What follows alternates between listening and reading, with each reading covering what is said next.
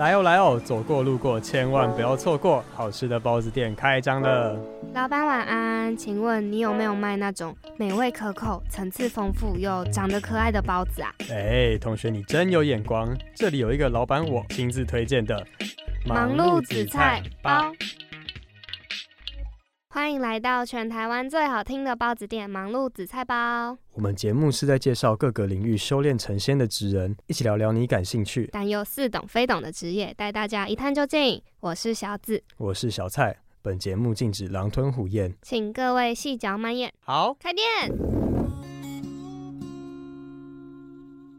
嘟嘟嘟嘟嘟嘟，爸爸妈妈，你回来了。哎，你这孩子应该是要说我回来了吧？不过小新啊，你不是才刚搭上校车，怎么又回来一次了？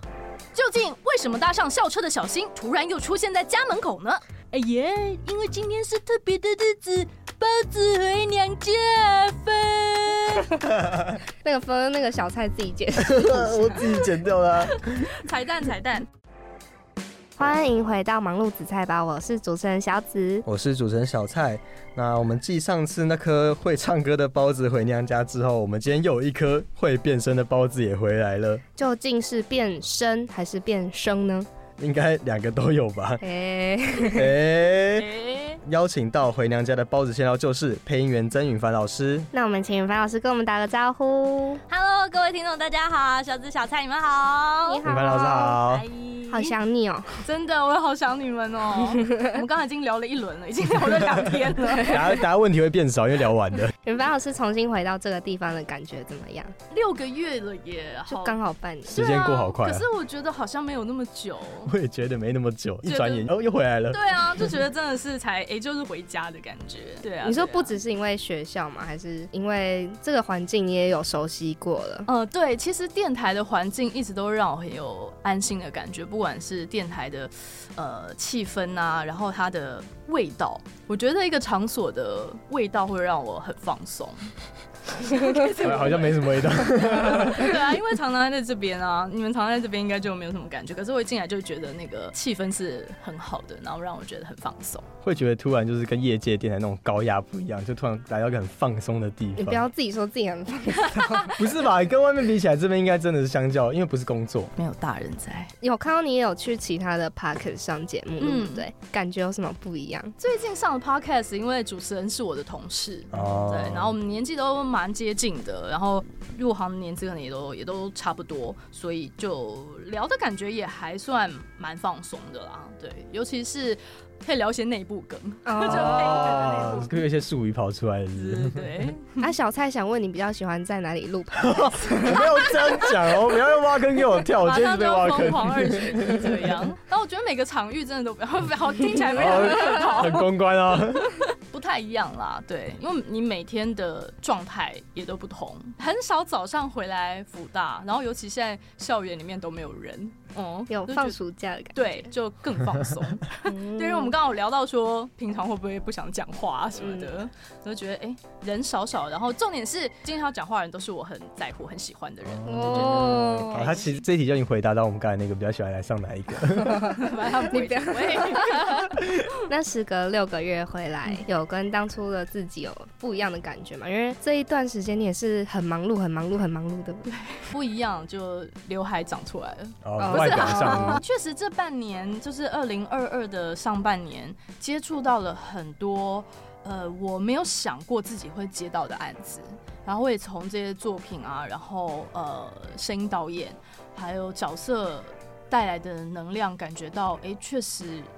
一点一滴的有不一样了，而且有跟儿童或者是少年时期的自己有接上轨道，我觉得很神奇。那老师这阵子除了配音以外，还要做什么其他事情吗？嗯，这一阵子写了两个口述影像的案子。对，口述影像，诶，两位有接触过口述影像的作品吗？嗯，可能有，只不确定是不知道是不是口述影像。嗯 如果有家里有 Netflix 啊，或者是其实现在很多串流平台，你去改变就去调整它的音轨，有些作品其实它都会收录口述影像。其实一开始它是给那个视障者使用的一个观影的方式，好，我们就是在。呃没有声音啊，然后没有对白的时候，用文字，然后用声音去叙述场景啊，或者是呃现在人物的表情。我原则上就是你看到什么你就讲什么，这是最简单的一个解释方式。但其实又没有那么单纯。比方说像我现在跟你们对话，然后现在有个空白。可能三秒钟，那这三秒钟你要塞什么资讯进来？你是要讲环境，还是要说小紫的表情，还是小蔡的表情，还是云凡的表情？谁的东西现在是重点？哦，这些都是在撰稿的时候很痛苦的一件事情，因为资讯太多，你要怎么去选择？那我前阵子就写了一部静态的，是展览的口述影像，然后另外一个是戏剧节目的。嗯，会像是导览呃那部剧或者是那一个展览那个空间的嗯方式吗？展览的那个就有点比较接近导览，嗯，对，可能比方说它是一个。互动的画，就可能我点了一下，它会变成一个水墨风格。但是当我看不见它的时候，我要怎么去知道说，哎，我点下去以后它会有什么样子的状态？那我们就是负责在撰稿的时候把这个部分写进去。它会透过水墨，然后变成一座桥的图案。那你再点一下，又会再变回一首诗。好，类似这样子的一个说明。所以配音员的工作一直都不只是局限在声音而已，发现你还要写很多稿，然后要反复修改很多东西。对，但其实口述影像这个有一点因缘际会，对。并不见得说，哎，每个配音员都有可能接触到写稿这部分。那配音是会有的啦，但写稿是因为之前蛮久了，大概二零一四、二零一五的时候，我们公司就刚好有接触到，那个时候府中十五办了一个听世界电影院，那时候算是台湾刚开始有一个定期放映的一个口述影像的场域。对，那时候我们是在家里写完稿，然后在现场是直接讲的。对，就是电影播放的同时，我们就在现场，就一支麦克风，然后就一边看一边说。好酷哦！对，有点像那种说书人的那种感觉。对对对，最不一样的就是有声书你是必须要有表情的，因为你在扮演面的角色。但其实口述影像，我算是一个呃辅助者，所以说我们不能够带入自己个人的情绪太多，多多少的感觉。对，那比旁白再更浅白一点，因为你可以去想想看，如果你闭着眼睛，然后去听一部电影，可是同时这个解说的人他自己也有很多他的情绪，那其实这个资讯是会有点混乱的。那你到底要听电影，还是要听这个人的表演？所以其实我们在现场不能算是表演，他是一个辅助者，嗯。那老师除了刚才讲那个口述影像之外，那近期有没有就是还有什么发生特别的事情吗？这六个月以来印象比较深刻的很多，每次想到这种要选出一个，我都觉得好难。选择障碍，选择障碍。比较特别的事情，刚刚有提到说跟少年或者儿童时期的自己有一些接轨嘛，然后也有发现自己有一些短缺的地方，比方说我最近在做一件。可能对很多人来说很怀旧的一件事情，可是是我第一次接触，就是我最近在看《甄嬛传》。哦，我之前也全部看过一次。你什么时候看的？宝娟，嗯，也是一年内吧。哦，那也算蛮最近的事。对对对，而且也会一集一集把它全部看完。哎，这个是应该有十年嗯左右了吧？我国国小的，差不多应该有快十年了。那个时候在首播的时候啊，几乎就是大家都在疯嘛，然后包括我身边的。配音的同事啊，然后前辈大家也都在看，但我实在忘记我那时候在瞎忙什么东西，我完全没有在投入这件事情。然后后来也是因为没有跟上首播嘛，后来重播你自然也就不会看，因为从中集了。对，就是这么多集，那他现在到底演到哪里，我一定要从头开始看，我才能够理解。所以我完全没有去接触宫廷剧，但最近会重新再看，是因为呢。呃，不是重新看，我没看过，就是开始在追，是因为呃接到一个案子，他是要用普通话发音，嗯，我就觉得 Oh my God，你没有做好的功课，他就是会来，就是会来找上你，然后要你去把它补起来，不能推辞掉吗？嗯，如果不想要，当然可以推掉啊，但是我很想要啊，想挑战看看，对，想挑战看看。那他找上你的原因是什么？呃，其实他只是一开始先是试音，对，其实现在案子其实大部分都是要经过试音的。那也是因为疫情的关系啊，呃，我们有时候试音其实都会在家里试，就是用手机试。家里用手机试跟在录音室试音有很关键两点不一样，就是在录音室试音你有时间压力嘛，你就会想说啊，那就一次或者是两次就把它搞定。那如果真的觉得不满意，那也就算了，就随缘。可是在家里的时候，你就会想要把它弄到好，所以我就记得那个试音，我就试了。三个小时吧，这是一小段话而已。我就在家里反复的一直练，一直练，一直练，然后练到我觉得啊，勉勉强强可以了，再送出去。我想听听看你的普通话。嗯，重新回到这个地方的感觉，时隔六个月后，跟当初的自己有什么不同吗？哇，感觉不是通常看完这种宫廷剧，你那一阵子的口头禅就会一直模仿他吗？是这段时间发生了什么事吗？突然不太敢跟你对话感觉，很高冷。会变成别人。对，那除了刚才提到那个有趣的事情，那你近期在配音上面遇到什么挑战吗？刚刚这个案子啊，它除了一要用普通话之外，它还有另外两个大魔王。普通话就是一个大魔王嘛，因为其实你要用不同的口条去处理，那就是一个挑战。就像你可能用英文要去演讲，或者是日文，对，要去，尤其是表达你真实的情绪的时候。那第二个挑战是，它是一个类似就刚刚聊到有声书的概念，但是它是一个一人有声书，所以你一个人要分饰所有的角色。就除了旁白以外，呃，还有主角嘛，主角是一个年轻女生。然后还有他的可能他的舅舅还是叔叔之类，是一个老男人，就是一个声音很沙哑的老男人，而且还要用普通话说，也太难了。对，然后再来第三个挑战是里面的名字要用英文讲，它是一个中英交杂的。对，有时候会是有这样子的作品，像我们配的一些卡通啊，他也会希望说可能呃全世界都叫他 Sally，那所以我们在沟通的时候，在配音的时候也会直接叫他不是 Dora 之类的，对对 Dora 就是这种概念，所以就是要用普通话，然后又一人分饰多角，然后还要中英交杂，因为其实中英交杂听起来好像没有那么难，可是有时候有一些组合，比方说第一结束的，比方说 Ted 好了，可可能这个人叫 Ted，然后你要讲说 Ted 的眼角，他就有的，他就 Ted 的又有的，你要怎么去取舍这个的的重音要怎么放，或者有时候你舌头就是转不过来，哦类似这种的。那这种诀窍会是什么？就是多念硬练，对，就是多年。我很好奇，你刚刚说你有跟小时候自己做接轨的事情是什么？有跟小时候自己做接轨是另外一个配音的案子，那这个案子也还没有上市，所以我没办法讲太多。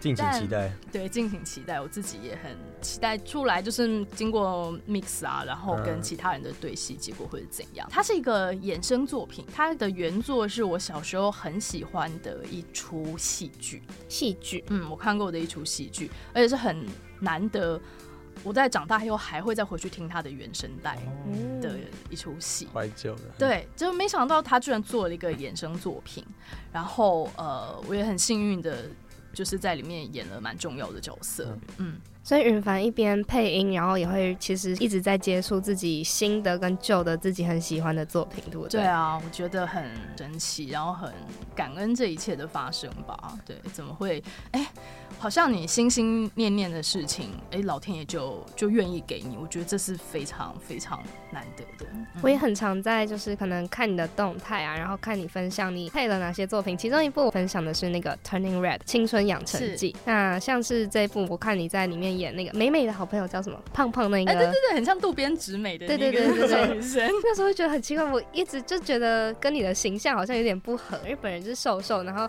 就演一个很活泼、很活跃的一个角色。这种的话，你还有什么自己演过很喜欢的作品？很喜欢的作品，像既然有提到《青春养成记》，我觉得蛮有趣的，因为这几年也是很，我觉得就是各种幸运有，这应该是我的第一部皮克斯的作品。现在有时候皮克斯会跟迪士尼，我们就就把它论为嗯，其实不太一样啦。对对对，好，就是前去年录了《寻龙使者嗯拉雅拉雅》跟《魔法满屋》，然后再来又接到《青春养成记》。那其实呢，反而我在录《青春养成记》的时候是最没有包袱的，因为这个角色的表演是我最自在的状态。嗯嗯反而前面因为寻龙使者拉雅她就是公主嘛，公主就是很就是要优雅的、美美的、帅气的。然后又是第一次跟呃国宝级的声音导演合作，哇，那简直是压压力很大爆棚。嗯，对我记得我第一天中午吃完排排骨饭以后，就一路痛苦到收工。对，就觉得排骨一直淹在我的喉咙里边，快吐出来。对，快吐出来了。然后魔法满屋也有一定的压力在，因为我觉得有几场戏我有点当时对有点抓不到精神。那到青春养成记，因为他是一个很疯疯癫癫的角色嘛，那其实我还蛮常在。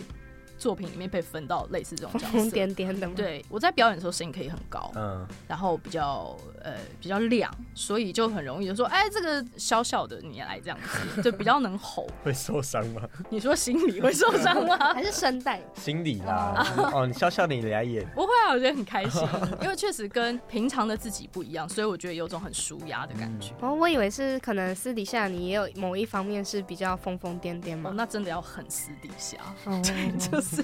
跟很熟的家人啊，或者是闺蜜在一起的时候，就是极度的放松状态，就可能会那样。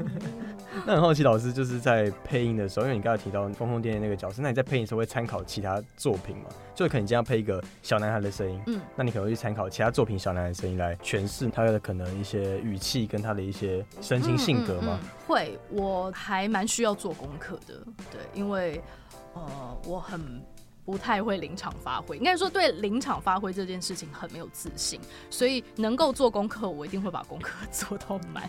有时候会觉得，我真的要花这么多时间做这件事情吗？因为有时候做到，就是比方说像刚刚那个试音，我试完以后觉得好像不会过，就很痛苦。对，可是那个过程我觉得是很重要的，因为在你刚刚说就是不同的角色嘛，像比方说小男生或小女生这种很基本的，那当然因为已经配很久了，那可能就不会特别去。做功课，但是在回想起最一开始的时候，在学这些角色，其实也都是模仿来的，一定是模仿来的。不管是从你身边，因为你跟班跟了那么久，你在前辈身边啊，呃，听着他们这样子演出，感受他们的能量，一定在自己投入的时候，会回想起他们是怎么做的，他们的表情，他们的使用的力道，甚至是。因为你会跟他们在同一个空间里面，你可以感受到他们的身体是怎么样的出力。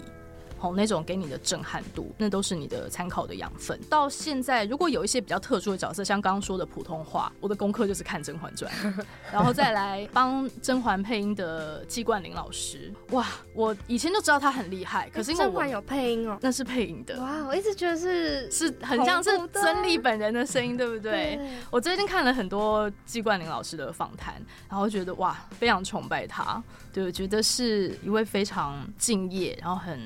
优雅，然后也是不停的在进步的一位前辈，对，所以做功课是很重要的。然后包括像。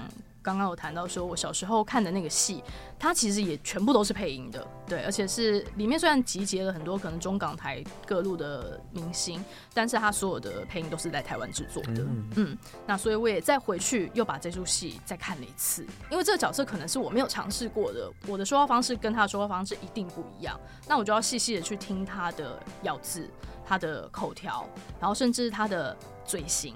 对，他是用什么嘴型、表情才能够做出这样子的情绪，或者是这样的个性？那有没有一部作品是你会觉得，哦，我毕生很梦想一定要可以演绎的那种？我在另外一个 podcast 有聊到说。呃，我很想要配琼瑶剧。对，琼瑶剧是什么？就是琼瑶，就是我们比较之前年代会看的很有名的言情小说。对，哦，就是算是言情小说的呃始祖。对，教母级。也要普通话吗？以前我看的是不用，因为也是都在台湾配的，不像像《还珠格格》啊。你有看《还珠格格》？有有有有有有有。《还珠格格》就是琼瑶的作品哦。对对对对对。张学友我就知道了。能够知道《还珠格格》不错了。他们有旧跟新，看的好像是最一开始的那个。版本对对，最经典的就是第一个版本，但是现在琼瑶可能也比较不会推出新戏了。但我觉得很神奇的是，当我在许完这个愿以后，我就接到了刚刚说的那个小时候看的那个戏剧。当然它不是琼瑶剧，可是有一点类似那种感觉，就觉得嗯，人要勇于许愿。对，有真的许愿吗？就是我觉得那是一个心念啦，对，就是当你有这个念头出来的时候，那当然同时呃，我本来就在做配音这件事情，持续做好自己日常生活该做的事情，然后勇于许愿，那或许美好的事情就会发生吧。为什么会是琼瑶的作品？因为也是从小跟着奶奶一起看，看了很多的琼瑶剧。对，都聊到这个，就蛮好奇，想问老师，你有没有在配音的时候接到那个导演给的角色是，你觉得哦，这个角色的个性就是自己，然后你在配音的时候不用去带入一个另外的人生，就自己把自己演出来就好了。哦，有是有的。那那种会觉得特别开心，还是哦，看到另外一个自己的感觉？哦，会耶，因为真的配起来你会感受到没有什么障碍，然后甚至是因为其实稿子不好的时候啊，可能稿子的长度差很多，或者是这个角色跟你真的有差距的时候，我个人啦，我个人还蛮容易 NG 的，可能就要一直在来啊，或者是对自己的表演产生疑惑，然后或者在开始质疑自己做的不好。但是当这个角色你感觉到哦，就我啊的时候，那些问题都不是问题了。很贴近，嗯，就是那些稿子的长度你根本没差，因为你看着他你就知道要讲什么了，就是他的个性，哦，他就是会这样讲话，你会开始瞎掰一些，但是他又不会脱离剧情，因为你对这个角色是很了解的，你可以知道说他下一个表情是什么，然后他哭会哭多久，这些，那是一个配音的魔幻时刻。哦，嗯，很，我现在想的几乎都是韩剧的作品，第一个是我。蛮菜的时候接触的一个情境喜剧，叫做《无法阻挡的 High Kick》，很久了，很久了。那台湾播的时候叫做《搞笑一家亲》，这是第一个，我觉得哦，是角色在跟着我演，而不是我在配他。然后后来在踏入配音圈一阵子以后，还有接到两个角色，两个角色也都是很活泼的，然后很有自己的想法的。在最一开始的那个角色跟着我演的感觉，哎，又回来了。对，就知道说，呃，词可以怎么改啊，可以让它变得更可爱啊，更好玩。就是在配音上面都可以做自己，对对对对，蛮开心的。对啊。可是偶尔的拖戏都是可以被允许的吗？那要看拖戏的定义是什么。因为通常我们会去改的都是无伤大雅的词啦，如果你影响到剧情的话，那就不行了。对，所以可能就是一些，比方说我们在对骂的时候，可以怎么骂比较可爱，而不是永远都是有你这个笨蛋这种，你这个白痴这种。对，再加一个脏话，你这个小猪头，对之类，就加一点比较可爱的。就你刚刚讲，我才想到会不会可能你也喜欢这个剧情，可是到结尾或者是不如你意的时候，你就假设男主角跟你求婚，然后你应该要说不要，但你会很想说我愿意这种，很想。自己改台词，那个会在录完正确的台词以后，然后停机的时候再重新录。我愿意，好可爱，这应该要自己试出吧？点击率很高。我认识几个录音师，他们有一个疗愈自己的方式，因为录音师其实他们的工作压力也是非常大的，因为他们工时很长。而且我们可能一集小心嘛，我们配的时候我们就看一次，但是他五个人分开录，他就要看五次，好腻。对，就好腻。我觉得他们好了不起哦，他们常常都是从早上人也是八九点就开始工作，然后就一路录到晚上，然后就一直坐着，然后就手就一直动啊，很高压。所以他有一些录音师，他们就会把配音员 NG 的时候的脏话录下来，好内幕。对，自己偷偷录，就做一个脏话特辑。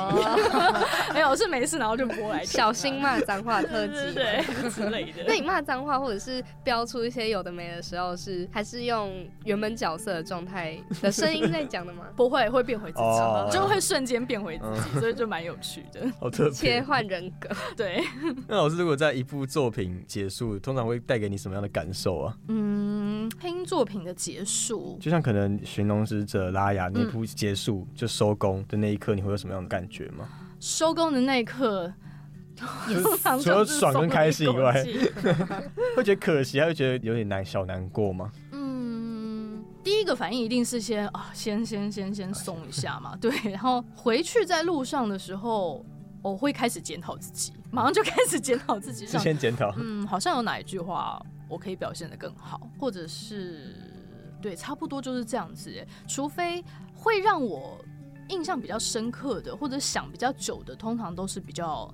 难过的戏，嗯，对，哭戏啊，或者是那种生离死别的戏，如果呃剧情处理的好的话，真的会在里面好一阵子。没有下戏，但是配音员跟我觉得跟演员最大的不同就是，配音员是一个需要快进快出的职业，你再怎么样在那个角色里面，你最迟也要在下一个工作开始之前回来。嗯，那下一个工作可能也就是一小时以后，对，所以就是比方说，我中午十二点录完音，那我去吃个饭，我下一个班一点就要开始了，我不可能在一点开工以后，我还沉浸在那个悲伤的情绪里面。那我最没办法下戏的作品嘛，就一直还在里面，然后可能要硬忍着原本上一部作品的情绪之类的。我觉得不会是硬忍，可能就是这个班结束以后，我可能在那个空档，哎，我又想起之前发生的事情，然后或者隔了一天，呃，我又工作了两个不同的角色以后，然后走着走着，哦，突然想起那句话，呃，又鼻酸了一下。不知道之前网飞的有一部戏叫做《Sweet Home》，嗯，是韩剧，它是末日题材的嘛，就一样也是有不明的疾病入侵，所以。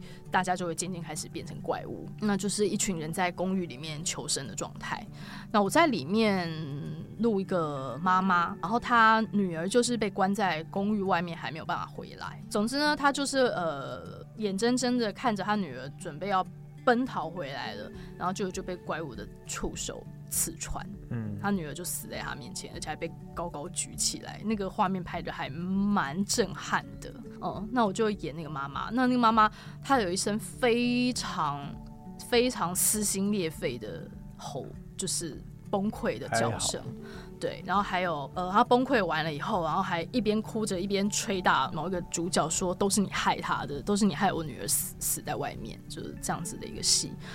哦，录完了这出戏。大概在里面快有一个礼拜吧。对我只要一想到演员的表情，跟我吼出去的那个感觉，我就就就瞬间那个悲伤的感觉就就上来。对，那你在录音室，可能你不是说录一次自己就要看一次嘛？嗯，那回去还会再看嘛？这样子要看超级多次。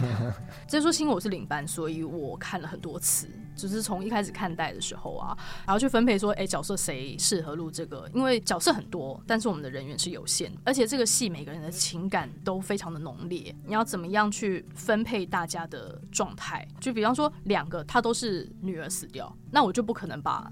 这两个人分给同一个人录，好，因为那个情绪是重叠的，好，类似这样子的。那所以，呃，尤其然后我自己录的时候又看了一次，然后最后，哎，播出的时候我也又看了好多次。对，真的还是会去反复觉得说，一个问题是你有没有办法投入，第二个问题是你投入的是角色的情绪还是你的情绪？这个有一点搞混吗？对，那虽然一样是悲伤，但是你悲伤的方向是对的吗？你悲伤的深度是对的吗？会不会其实你是用观众的角度去演这个演员？对，这个有点没有想过哎，对啊，很好像很难带入。嗯，就是这个也是师傅常常在提醒我的事情，因为他知道相较于笑，我比较擅长哭。但是当我在哭的时候，会不会因为我太有自信了，或者是我掺杂了太多个人的情感在里面，而变得把这个角色变成我了？嗯，那。就也不是一个好的呈现，那不会有那种害怕或者是不太敢看这一类的作品，然后比较难去配音的时候嘛？因为像你刚刚讲，像末日题材啊，或者讲说僵尸片等等，可能就会。会不会怕那些作品，然后不敢配音？我个人是还蛮热爱僵尸片，竟然得到跟你想的不一样的答案，算是一种幸运，蛮幸运的。之前有配过《失速列车》哦，对啊，哇，我真的好好开心。是哪一个角色？那个孕妇吗？不是，高中女生，啦啦队的队长。好像有点印象，里面女角其实不多啊，就是一个是孕妇，然后再就是那个好像就是那个年轻女生。有配过恐怖片吗？有配过哦，可是鬼片我没办法。鬼片鬼片鬼片。对，鬼片我真的没办法。哦，所以可以接受比较什么血腥暴力的场面，可是鬼片是你的心魔嘛？鬼片你可能只是配尖叫声吗？对，鬼片就光连配那个都会很头皮发麻，尤其是当你如果是配鬼的话，嗯哦，鬼又没什么台词。对，可是鬼鬼可能会有一些气声或者一些喘气声，可是你会不知道什么时候恐怖的画面会出现。如果你是对，如果你是配一些边边角角的角色还好，对，但是如果你是鬼本人的话，我就有听过我的学姐，她就是录那个鬼本人，她自己也很害怕嘛，她又要盯着画面看，对，她说有一幕就是，比方说，呃，那个鬼一直在喊角色的名字，比方小蔡，他就说小蔡，小蔡。小蔡，然后喊着喊着，夏一梦那个鬼脸就突然出现了。然后我学姐说，她很自己尖叫，她印象很深刻。她当时是一边盯着画面看，眼泪就掉下来，被吓到哭出来，吓到哭。然后还是很敬业把录，对，还是很敬业把它录完，因为眼睛不能移开，这样嘴会对不到。因为因为如果。他这一次没录好，就要重新看，对，还要重新看一次。他后面那阵子在你耳朵后面讲话，你都觉得在吓你。对啊，不知道会不会有什么那个好笑障碍 PTSD。所以你觉得你可以驾驭鬼片吗？不行，我有录过啦，但是都会跟录音室试出一些讯息说，嗯。我鬼片可能比较不行，或者是可以发我那些你觉得不恐怖的鬼片，先打预防针。对，那老师刚有提到就是领班的那个部分，跟上次比较不太一样，因为上次你就是领班配角色给你，那这次你有升任领班的角色，那你觉得在领班跟配音员之间有什么不太一样的地方？当配音员比较幸福，不用管有的没。对啊，对我来说，因为我本来就是喜欢表演，所以投入这个职业嘛，所以能够呃没有压力的沉浸在角色里面。对我来说就是一件梦幻的事。那当你是领班的时候，你就身兼了一些行政的作业。那行政你就必须要有比较理性跟逻辑。好，对。那所以说，不管是人员的安排啊，或者是时间的安排，然后或者是费用的掌控等等，其实都是有压力在的。然后尤其是通常一个案子的制作时间都不会太长，对，所以改稿的时间呐，或者是人员的调度啊等等，其实都很压力比较大。对，就从那种纯粹的感觉变得要去兼顾很多事情。对，然后常常就觉得哦天啊，我不要再做这件事情，不要再做这件事情。可是当你做到好的戏的时候，你会觉得说啊，好险。当初有接，所成就感也不一样吗？哦，很不一样哎。对，尤其是如果当你觉得你有把配音员放在适合的位置上的时候，然后让大家可以舒服的表演的时候，哇，那感觉会非常好。对，相对的，如果当你的稿子自己没有做好啊，然后或者是呃突然在现场就发现啊，糟糕，我好不应该把这个角色发给他录，这样他压力很大，或者是就是调度不过来的时候，你就会很愧疚。那未来会想挑战什么样的事情吗？就是可能是不同的配音方式，或是像刚才这种身份转换，或是甚至是配音以外的事情，去演舞台剧之类的，唱歌啊，歌剧。呃，唱歌这件事情，我觉得配音有帮我完成了一些梦想啊。对对对对，因为以前在那个国中毕业的时候，就要写那个职涯规划表嘛。那我三个梦想，第一个是配音员。然后第二个是歌歌手，第三个是作家。哦，对，你那时候就想当配音员了。啊，对啊，我从很小很小的时候就想当配音员了。嗯，那我觉得歌手这件事情，在配音的这个工作已经有帮我渐渐的完成它，因为也都有一些配唱的机会啊，我觉得这样就很好了。那所以今年三月的时候，我有去万峦图书馆做了一个讲座，然后万峦图书馆的馆长。是一位非常健谈，然后很有智慧的大姐姐，我非常喜欢她。然后那时候她就给了我一个建议，我忘记我们在聊什么东西，她就说：“嗯，你应该要写一本书，就不管是童书也好，或者是什么也好，因为我也一直有在接触讲故事这件事情。”然后她就突然给了我这个建议，我觉得蛮妙的。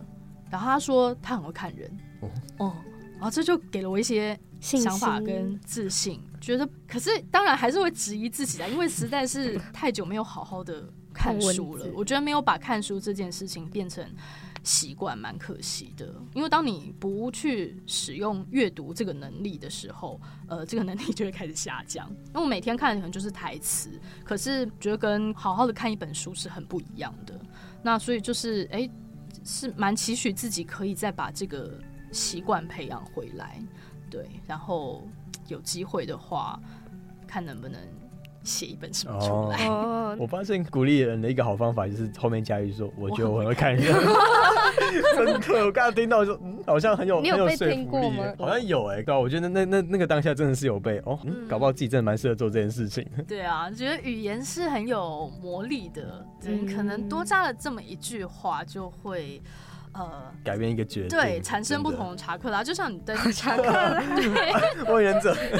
做一道菜吧，或者是你调一杯饮料，很可能多加一滴蜂蜜，或多加一滴什么，哎，风味就完全不一样。嗯嗯嗯，那你们还有做很多很神秘的事情，有一个是我觉得很酷，是你有参加《晋级的巨人》他中文配音签名亲弟活动，我想去看很长的一个活动名称，又丑又长。他是在那个国际动漫节里面的粉丝见面会活动，因为我觉得很。特别嘛？那是你第一次参加这种活动吗？是，是第一次，所以也是呃战战兢兢，然后非常的兴奋，就觉得就是见面会这种事情，以前就觉得是偶像在做的，啊就觉得哎怎么会 被受邀做这件事情？哦，蛮好玩的，因为那天是主角就三三个人去嘛，这样子有一个很好笑的场景，就是到了现场啊，我跟那个配音爱莲的那个宋玉聪，就是阿聪，我们俩很好笑，我们两个因为都很容易紧张，然后也好像都第一次参加漫博会的活动吧。我们两个就都带了这样子的小抄，然后在现场像要参加面试一样，在那边自己蕊稿。那我们的领班就是配阿尔敏的那个新玉姐，她就老江湖了。她说：“你们在干嘛？你们好好笑，在那边就很开心，在那边帮我们拍照。”不过反而那个偶像本人比粉丝还要紧张，真的是各种紧张哎，因为在跟粉丝们见面之前，还有媒体联访。对，要先过媒体联访这一关，然后才会到舞台上。那见粉丝的感觉是怎么样？有很奇怪吗？粉丝会真的对你小尖叫啊，或者说什么？是不至于到尖叫，可是你可以感受到他们眼中满满的热情、仰慕。对，我觉得哎，自己反而觉得很不好意思，就不知道自己做了什么事情。因为通常我我们是隔着。荧幕嘛，所以我们的声音是透过不管是电视啊，或者是手机荧幕，然后再接触到他们的，所以我们中间永远都是你不知道呃欣赏你表演的会是谁这样子。然后那天啊，哎，他们就真的来到你面前了，虽然中间还是有隔东西啦，隔了一块板子，对，疫情防疫板。那防疫板也是蛮妙的，因为那个板子还蛮厚的耶，所以本来以为说哎可以蛮顺畅的对谈，结果没有，听不太到，还蛮 隔音很好，因为他们戴着口罩，然后又有隔板。然后现场的环境音也是哇哇啦哇啦，非常的嘈杂。所以我们有一张照片很好笑，就是从上台的来宾的角度拍我们三个人，然后我们三个人就一脸茫然，就很努力的想要听懂对方在说什么这样子。然后就是感受到他们的热情，真的有粉丝上来就讲了一连串我们配过什么作品，然后就觉得好感动哦，因为有些可能你也不是那么记得，对，但是他却记得很清楚，然后就觉得。反正回去也是好好想说，嗯，应该有把这个角色录好吧？对，应该没有愧对他的期待。那有印象粉丝有跟你讲什么让你印象比较深刻的话吗？有比较特别的举动，因为上来可能如果你要用讲的话，你就是讲很久说哦，我们好像有在哪边接触过什么的。但有一个粉丝他非常的聪明，他一上来就把对话框打开，他说我是传过这封讯息给你。对，我说啊，原来是你，对对对，他其实不记得吗？哎，他其实记得，好，然后就很快就相认了，我觉得很有趣。有一部分的人可能像是这些粉丝一样很喜欢你的作品，可是我觉得就是以在台湾来说，还是会听过有一部分人其实还蛮坚持会不想听中文配音这件事情。就是我觉得有时候算是一种刻板印象，会用什么心态去面对吗？其实听到说不想要听中配这件事情，我其实是可以理解的啦。因为去换位思考，有时候可能迪士尼的新作品上院线的时候，我可能一开始也会想要先听原文怎么去呈现。我觉得那毕竟是作品最原始的风貌，嗯，所以我觉得今天朝听原因的也没有什么不对，只是说，哎，刚好最近就在前几天有一个 YouTuber，他是非常的积极在推广台湾配音的，我觉得非常感动。像那个进击的巨人的粉丝里面，他也有来，他的频道叫做台湾声优研究所，他做了好多好多，而且他的资料搜集的非常齐全，哦，真的常常都哦好感动，怎么可以这么的了解一部。作品，对对对对，然后这么用心的去搜集资料，然后做影片。他前几天就刚好上传了一个好像破除迷思的影片吧，他说中配真的不只是只有那几个人而已，我觉得很有趣，因为确实我常常听到说啊，怎么都没有新的声音出来，嗯，但其实大家声音只是很像吗？也不见得说很像，因为常常有些粉丝也蛮可爱的，或者有些听中文配音的人说：“哎，这不就是那个谁谁谁的声音吗？”但其实不是哦，而且有时候其实差蛮多的，假装自己认出来了，但其实没有，可能也不是假装，就是他可能真的觉得很像吧。对，就像其实我常常在听日文配音，我也觉得好多人声音都一样。可是了解日配的人，他们就会说不不不，完全不一样。所以我觉得那就是一个你对这件事情究竟是不是熟悉的。当你常听，你就很容易分辨出来；当你不常听，可能乍听之下你就觉得哎蛮像的，但可能只是大方向像而已。对，所以他也提出一个论点，就是并不是没有新的声音，只是你没有去看新的作品而已。那当你没有去看新的作品的时候，呃，又提出这么多好像很理解这个业界的看法，那我就会觉得有点不是那么喜欢这样子的气氛。但因为现在实在是太容易在网络上面发表言论了，嗯，那我会提醒自己说，当我有某一些比较偏激的想法的时候。能不能去把它再理性一点的呃去思考它或分析它，或者是多查一点资料？因为虽然我没有上去留言，但是我有这样子的想法，我觉得基本上其实是一样的，我只是没有把它讲出去而已。那所以如果有听到身边有这样子的言论的话，可能我也不会说太多，可是可能就可以建议他说：“哎，那你可以多看一些新的作品啊，或者是像那个台生演的台主就说，你就直接把我这支影片传给他，我觉得也是不错的啦。”对，所以就只是应该也不是说特别澄清，但你会希望对方多了解一点。那可能真的有什么想法再来跟我讨。讨论这样对，因为其实如果他只是说说而已，他不是真的有兴趣的话，你跟他说太多，他也不会改变他的想法。那刚有提到就是中配跟日配，那老师在配音的时候会有遇到语言障碍吗？就可能原文翻译过来中文，你会觉得他一直跟画面看到的跑掉，那那种情况大多数你会怎么处理？重新帮他写吗？还是改一点字？这个状况是蛮常见的，不管是日文或者是韩文翻过来。因为文化不一样的关系，所以他翻过来，可能直译过来，他就只是个笨蛋。可能对，他就只是个笨蛋。只是这个笨蛋在前后文放在这里的时候，我觉得中文很厉害的是，它可以用很多不同的讲法去形容同一件事情。那当我有这么多的词汇可以来取代的时候，我是不是就可以不要那么执着用“笨蛋”这个字？他如果在喜剧里面，比方说你笨蛋，或你阿呆啊。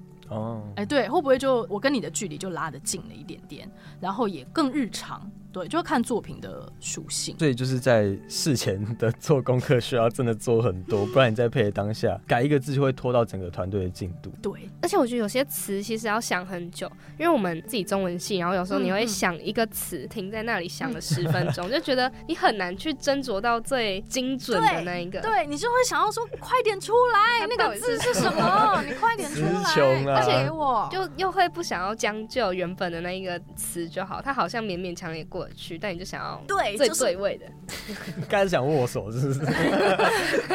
觉得哇，没错，就是这种感觉。像啊，我突然想到，最近有录一个旁白的节目。在那个国家地理频道，那这也是我第一次录国家地理频道的东西，然后也是这家录音室第一次找我录旁白，所以又是一个战战兢兢。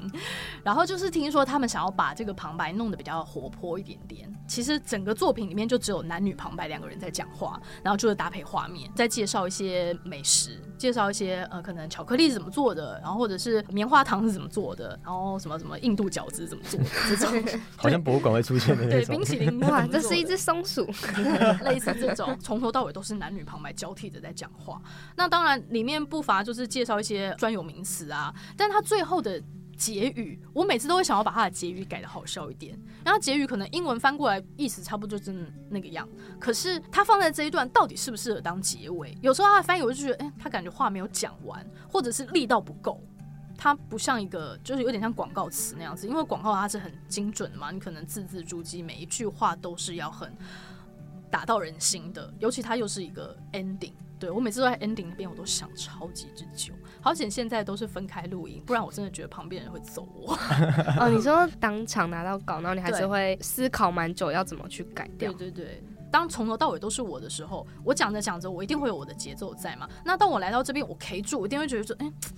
意思跟画面好像没有这么贴切。我不想这样讲，我不想这样。对，就是不想这样子讲，就是花时间动脑下去处理这件事。嗯，好，那我们接下来就进到可能云帆老师会觉得怀念的单元，这是我们的节目主轴包子哲学的单主轴，就是我们包子哲学的单元。那我们这一集也帮你重新想了一个回娘家的名字，叫做“生之行”。我们想好久好久，“生之行”好酷哦。对，“生之行”，大家听到这个词，嗯。它其实应该就是大家会知道，它是新海诚一部还蛮有名的动画。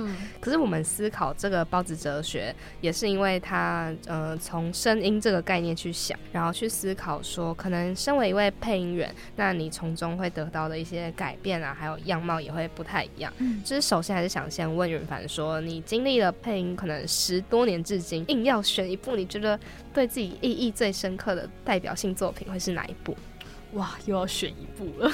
好啦，给你选比较多部的机会。你可以讲两三部没关系。太好了，一部真的太难了。因为我之前跟我朋友讨论过他的人生十大电影，这是我就过一阵子我都会想要重新再选过的东西。然后他居然跟我说，应该要所有的类型都排十部吧，比方说动画片十部、喜剧片排十部、动作片排十部。选择障碍又出来了。一个类型都已经拍了几百部这样。好。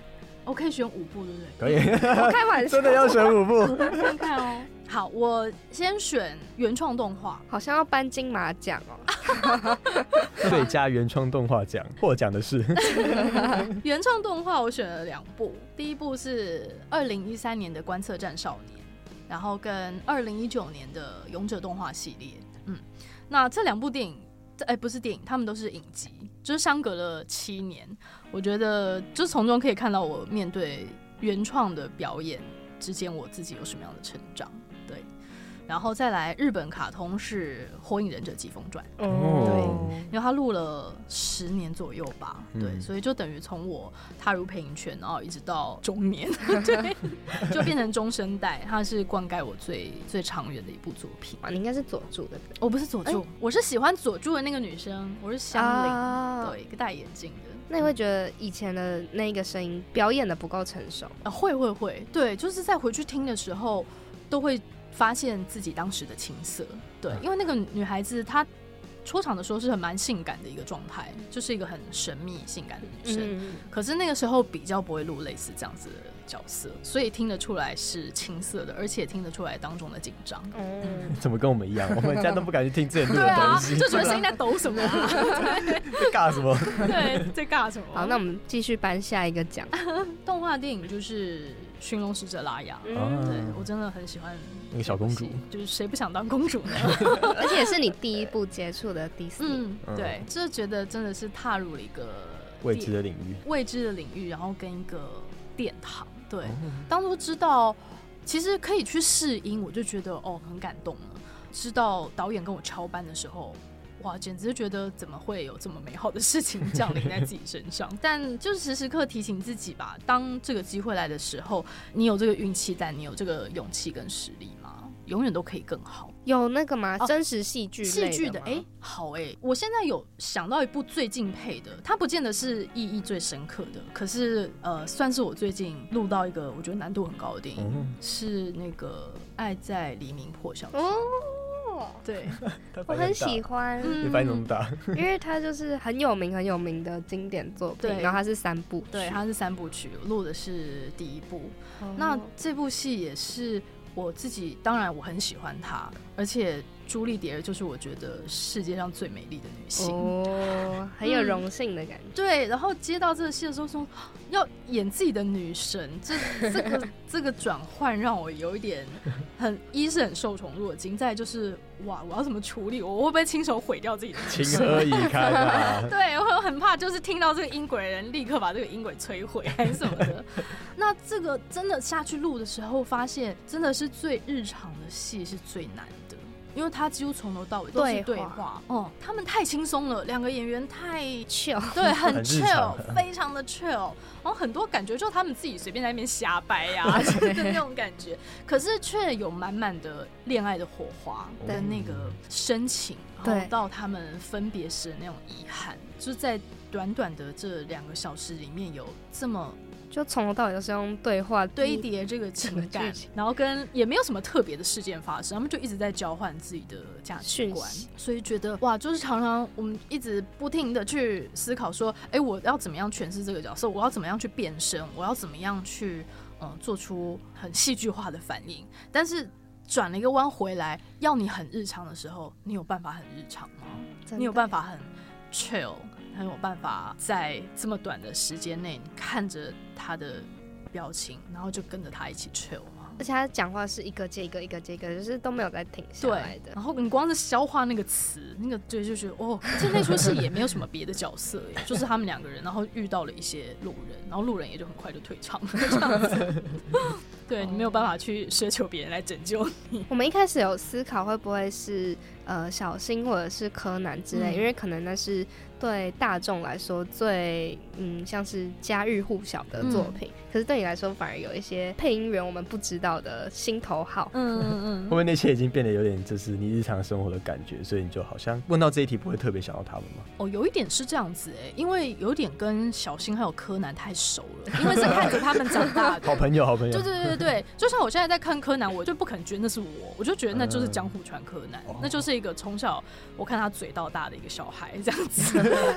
嗯，所以就其实反而不会特别想到他们在配这两部作品的时候啊，有时候我会觉得上工之前我会有点在跟他们对话，就是哎，今天也麻烦你们喽，对，那我会就是会努力的把自己的事情做好这样子，那就是再请你们多多帮忙这样子，这种感觉。有一种很神圣的感觉，因为你很多部作品都是自己也很喜欢的，所以。你会更有一种被交付了很大的责任的感觉吧？对。那老师在这几年也累积了不少自己的作品，那你有在未来想要达成什么样的里程碑或是目标吗？我觉得配音这件事情是一个体力活，就是当你没有体力的时候，其实说什么都是个枉然的感觉。对，那我觉得以维持续航力这件事情来说，我觉得我自己做的是不够好的。嗯，可能就是突然一忙啊，就是一熬个夜啊，可能就会对隔一天的工作产生影响。那我觉得这件事，我身边呃的老师啊前辈，他们很少有这样子的状况。纵使我觉得他们也不可能说每天都睡得很好啊，或者都没有烦恼之类的，可是他们在上工的时候，永远都是精神饱满的，然后很敬业，对，非常在轨道上。那我觉得这是我应该要努力去。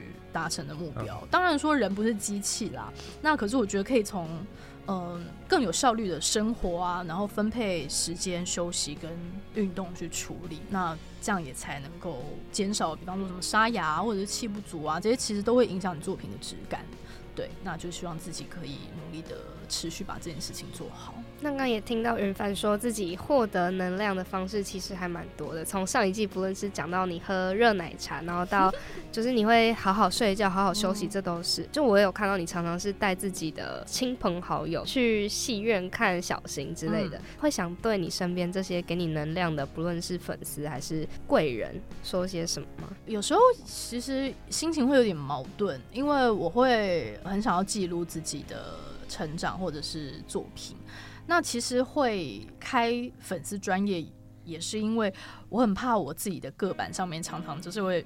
烦到大家，就是我可能一直在聊我配音的事情 或作品的事情，那可能大家其实也不想看那么多，对对，所以我就想说，哎，我就把它分成两边，我工作的事情就会放在粉丝页，然后比较个人私人的情感，我就会放在各版上面。我觉得真的是蛮感谢愿意被我拖去电影院看的家人啊，然后或者是因为他们不见得是喜欢的作品，就真的是单纯是因为我的关系，尺度比较大。小学好像就是十二家了，对啊，他一开始。本来就是画给成人看的作品啊，真的，对对对对，他 你去看他第一集的漫画，跟现在完全不一样的。然后那时候就是因为很红，都班上男生在看，但是。我爸有一天就突然带了小新的录影带回来给我，然后说：“哎，这个最近好像很红，你要不要看？” 然后一看就哦，好好看哦，就迷上了。这什么让你长大？好奇怪，要 那么早长大吗？对啊，就很感谢啊。然后除了努力做好，我觉得就是开开心心的继续生活下去吧。然后不要让他们担心。对啊。我觉得应该算是一个很深的缘分哎，爸爸应该自己也会觉得很神奇，应该吧？他好像都忘记了，对他记性不太好。我觉得有一些很重要的事情，就比方说男生当兵啊，可能都会记得自己的什么部队的号码之类的。我妈完全不会记，不会再记这种事情。他说谁会记得？我说我身边人都记得，就你不记得。好，那我们最后再聊回我们一开始提到那个包子哲学生之行。然后我们就是有帮他想了一个不一样的解释。可能允凡到现在人生中已经花了大概十多年在声音演绎的方面，那你也累积了很多作品啊，跟你也获得很多经验跟成长。那你可能在生活的各方面即将迎来下一个阶段，可能这个阶段是跟声音继续有关，或是没有关系。那你觉得你对于未来的形状会有什么明确或抽象的想象？觉得你人生的下一个阶段会是什么样子？在这个。领域努力下去的话，我觉得跟着老师跟师傅的人道前进是很理所当然的。那我觉得我身边的老师他们在表演就不用说了，他们在教学啊，或者是演说啊、分享方面，其实都让我觉得很佩服。好，我们都可以很侃侃而谈啊，然后非常有脉络、非常有系统的去传承。因为我觉得我们在表演的时候，那是一个状态。但是在用自己我这个身份在分享的时候，又是另外一个状态。我希望可以在表达自己的这一块更自在、更有脉络的去跟人进行交流。因为我常常就是会缩起来，会担心自己的什么不够好啊，担心自己不够好笑啊什么的。尤其是在讲回刚刚那个动漫展的时候啊，我其实很感动，说，哎，我的表演曾经有触动到这么多人，那我是不是也？可以再努力一点，用我这个身份去触动跟我一样对这个领域有热情的人。Maybe 他是希望可以来加入配音圈的，啊，或者是想要来学习的。那现在我可能还没有这个能力去做这件事情，但是希望有一天我也可以好好的把传承这件事情做好。所以你期许自己，除了是传承这件事，就像你上一季也提到你一些你很敬重的长辈那样，你也是希望自己可以更放得开，很做自己。对。那你记得你上一季期许自己做到的三件事情是什么吗？我记得好好睡觉吧。我喜欢我自己。哦，对对对对，还有一个勇于承担，勇于承担，勇于承担。然后小蔡都说承担更多。我讲到我。经过了六个月，你现在回顾，你有好好做到这三件事情吗？好好睡觉肯定是没有了。好好睡觉，呃，我觉得睡得比去年好。哦，应该有进步。对，然后哎有，我觉得我喜欢我自己这件事情有更多一些些了。像我发现我最近有些事情比较看得开。以前比方说一出门，可能本来一直想好要带某件东西，但是我忘记了，我可能一整天就在那边很愧疚，想说我怎么不带，为什么不带？但是最近呢，就可以很快的转念，想说哦，既然就是没带到，那就表示我今天不需要它。就是豁达，对对对，嗯，可能就是我今天带了，可能用不到它，或者是我就徒增重量而已，变成自己的彩虹卡本人，有一点呢，这感觉好好哦。对对对，当然啦，如果是真的很夸张的包的话，那另当别论。就这种日常生活的小事，我比较不会拿这件事情来绑架自己。我觉得这还蛮难的，因为我觉得很多女生或者是很多人就 还蛮喜欢绑架自己。像我自己也会很 care，就我今天想说，为什么我都没有戴发圈？为什么没有戴？对，没戴发圈啊，或者没戴护唇膏啊，就是诸如此类的。那这要怎么转念？它没有很重哎，怎么办？你说护唇膏，再买一支啊？哦，对啊，多半年收入变没有，因为不就护唇膏，因为它是消耗品啊，就一定会一直使用哦。每个包包都放一支啊，好会转念呢，转念大师。那我觉得勇于承担，你感觉应该是有做到的，因为一直都觉得你是很尽责，然后把每件事都做得很好的人。会啦，就是我会会想要。把每件事都可以有自信一点，对。但另一方面也是要试着放轻松，有些事情可能就是在这个状态下，你就只能做到这里，就不要把自己逼到说一定要做到什么状态里面。